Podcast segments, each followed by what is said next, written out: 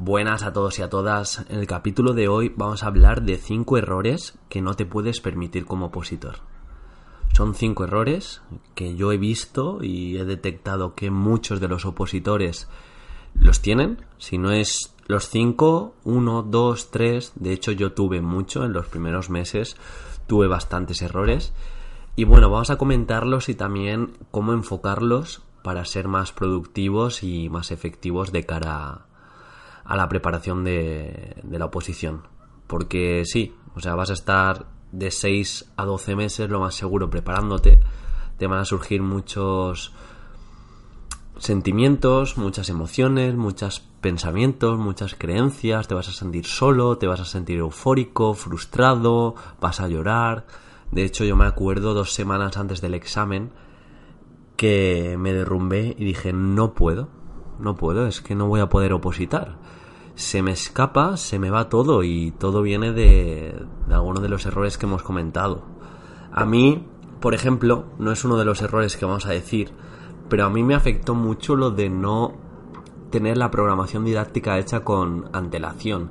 Es decir, yo me la dejé para el final y me junté que a las dos semanas del primer examen del tema no tenía la programación aún hecha. Y tenía como ese miedo, ese miedo no, ese nervio de cada día tener que hacer la programación, cada día estudiar el tema y cada día hacer el caso práctico. Por eso, eh, aunque no sea un error como tal, yo creo que mucha gente se deja la programación para el final, igual que los casos prácticos. Para sacar una oposición creo que tienes que estar equilibrado. Y para estar equilibrado debes eh, llevar las tres partes un poco al unísono. Porque si pensamos fríamente, la programación es un 50% de nuestra nota. Por tanto, intentad desde un principio tener la programación hecha o haciéndola poco a poco. De hecho, ahora me hablan muchos opositores que a dos años vista, es decir, se van a preparar para las oposiciones de 2021, eh, están solo haciendo la programación y realmente pues es un buen enfoque porque de cara al año 2020 que se prepara en la oposición ya tienen como el grueso de la programación hecha. Siempre cambia alguna ley, siempre cambia algún punto, pero el grueso de la programación es, es el que nos piden. Y bueno, ya dicho que uno de los errores más grandes es no hacer la programación o copiársela directamente y pues mira, ofrecer un producto bastante malo al tribunal y por ende suspender, pasamos al primer, al primer error común de los opositores, que es el de la metodología de estudio.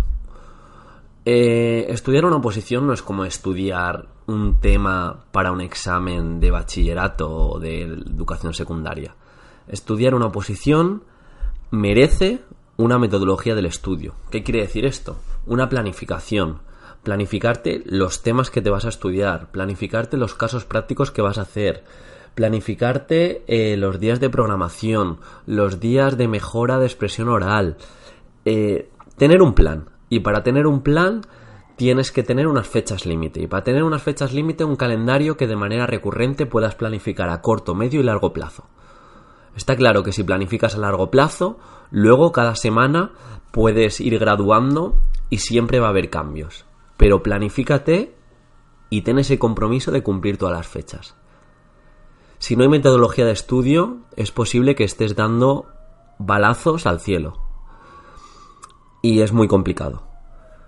O sea, has de pensar que tu estudio debe, debe de ir enfocado a que el día del examen puedas recuperar esa información para traspasarla al papel. Y para ello te vas a tener que enfrentar a simulacros de examen, te vas a tener que enfrentar a estudios enfocado a ello. O sea, no simplemente estudiar frente al papel, sino también vendría bien para practicar este tipo de evocación, que es recuperar de la memoria la información que quieres, momentos de estudio en los que tengas un esquema delante y tú te digas el tema a ti mismo. Porque de esta manera la ciencia nos dice que es una manera mucho más efectiva y eficiente de, estudiar. Respecto al segundo error, quiere decir... Eh, respecto al segundo error, es no estudiar todo el temario. Me encuentro con mucha gente que va con un 70% de posibilidades, un 80% de posibilidades. Si nos planificamos de verdad, yo iría con lo máximo de posibilidades. Te estás jugando tu futuro, te estás jugando posiblemente de los exámenes más importantes de tu vida. Yo no dejaría al azar un 20%, un 30%, un 40% de mis posibilidades. Porque quiere decir que tires un dado y según cómo caiga, te puedes ir al garete y todas las horas invertidas puede ser algo muy delicado. Yo siempre recomiendo intentar llevar un 95% de probabilidades. Yo, por ejemplo, llevé un 98,9 y aún así el corazón se me salía, se me salía del pecho. De verdad, gastad tiempo en llevar los máximos temas posibles bien, bien llevados. Está claro que hay muchas parejas de temas que puedes llevar al unísono, eh, hay temas que transfieren el uno al otro, hay que ser también inteligente a la hora de planificar temas, eh, cuáles escoges, pero cuidado con dejar al azar tu futuro. Pasamos al punto 3, que va un poco unido al de la metodología de estudio. Tenemos que pensar fríamente y objetivamente. El día de la oposición a qué nos enfrentamos? ¿A estudiar frente a un papel o hacer exámenes? Hacer exámenes, ¿no? A, redactar. Por tanto, debemos de entrenar en relación a lo que vamos a competir, que es una oposición. Por ello es fundamental realizar exámenes de simulacro. Me encuentro con un montón de opositores que van al día de la oposición habiendo realizado un examen de simulacro en 12 meses o ningún examen. Pero esto es lo mismo que no estudiar todos los temas. O la mayoría. Estás dejando al azar nervios, eh, que presentes un buen escrito, que no haya claridad, que no haya coherencia, que haya reiteraciones porque no te has expuesto a un simulacro. Por favor, realiza simulacros de examen. Y es que, aunque pienses que estés perdiendo el tiempo, para nada, no estás perdiendo el tiempo. Estás ejercitando esta manera, esta forma de evocar, de rescatar de tu memoria. Estás ejercitando la mano. O sea, hay músculos de la mano que puedes practicar escribiendo.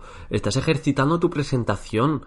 Si ya has ejercido de maestro, ¿a que cambia mucho? Generalmente estos son niñas. Cuando te presenta eh, tu alumna un examen súper correcto, con una claridad absoluta, y luego te presenta otro chico, quien sea, un desastre. Aunque tenga más información el del desastre, siempre estamos condicionados a decir, mira, qué fácil me lo hace. Pues todo eso se entrena. Esa claridad, esa limpieza, ese respeto de los márgenes. Todo, todo se puede entrenar, pero para ello hemos de realizar simulacros de examen. Y repito, hacer simulacros de examen no es perder el tiempo. Error número 4. Tener excesiva confianza o una autoestima muy baja. Sí que es verdad que tener, eh, sí que es verdad que tener excesiva confianza no suele ser lo, lo normal. Yo me he encontrado algún opositor, algún compañero cuando oposité que tenía mucha confianza y luego le fue mal. Y por otro lado, lo que más te encuentras es gente que tiene la autoestima muy baja, que ve que no va a poder con la oposición y todo eso le condiciona. Debemos de encontrar un equilibrio. Ni excesiva confianza, porque nos hará que nos, pues, que tengamos una confianza y nos acomodemos y no estudiemos como requiere, ni tampoco una autoestima muy baja, porque nos podemos hablar eh, con palabras tales como no voy a poder, no merece la pena que estudie tanto, que me prepare tanto, porque creo que no voy a poder. Lo dicho, tenemos que encontrar un equilibrio. Hemos de creer en nosotros mismos, nos hemos de hablar correctamente, nos hemos de hablar con buenas palabras y hemos de entrar un poco en esa burbuja en la que el contexto o el exterior no nos puede condicionar a nivel emocional. Tenemos que estudiar, tenemos que mejorar día a día y compararnos con nuestro opositor del día anterior, nuestro opositor del mes anterior, cuantificar lo que hacemos e ir mejorando. Si vas mejorando, es buena señal.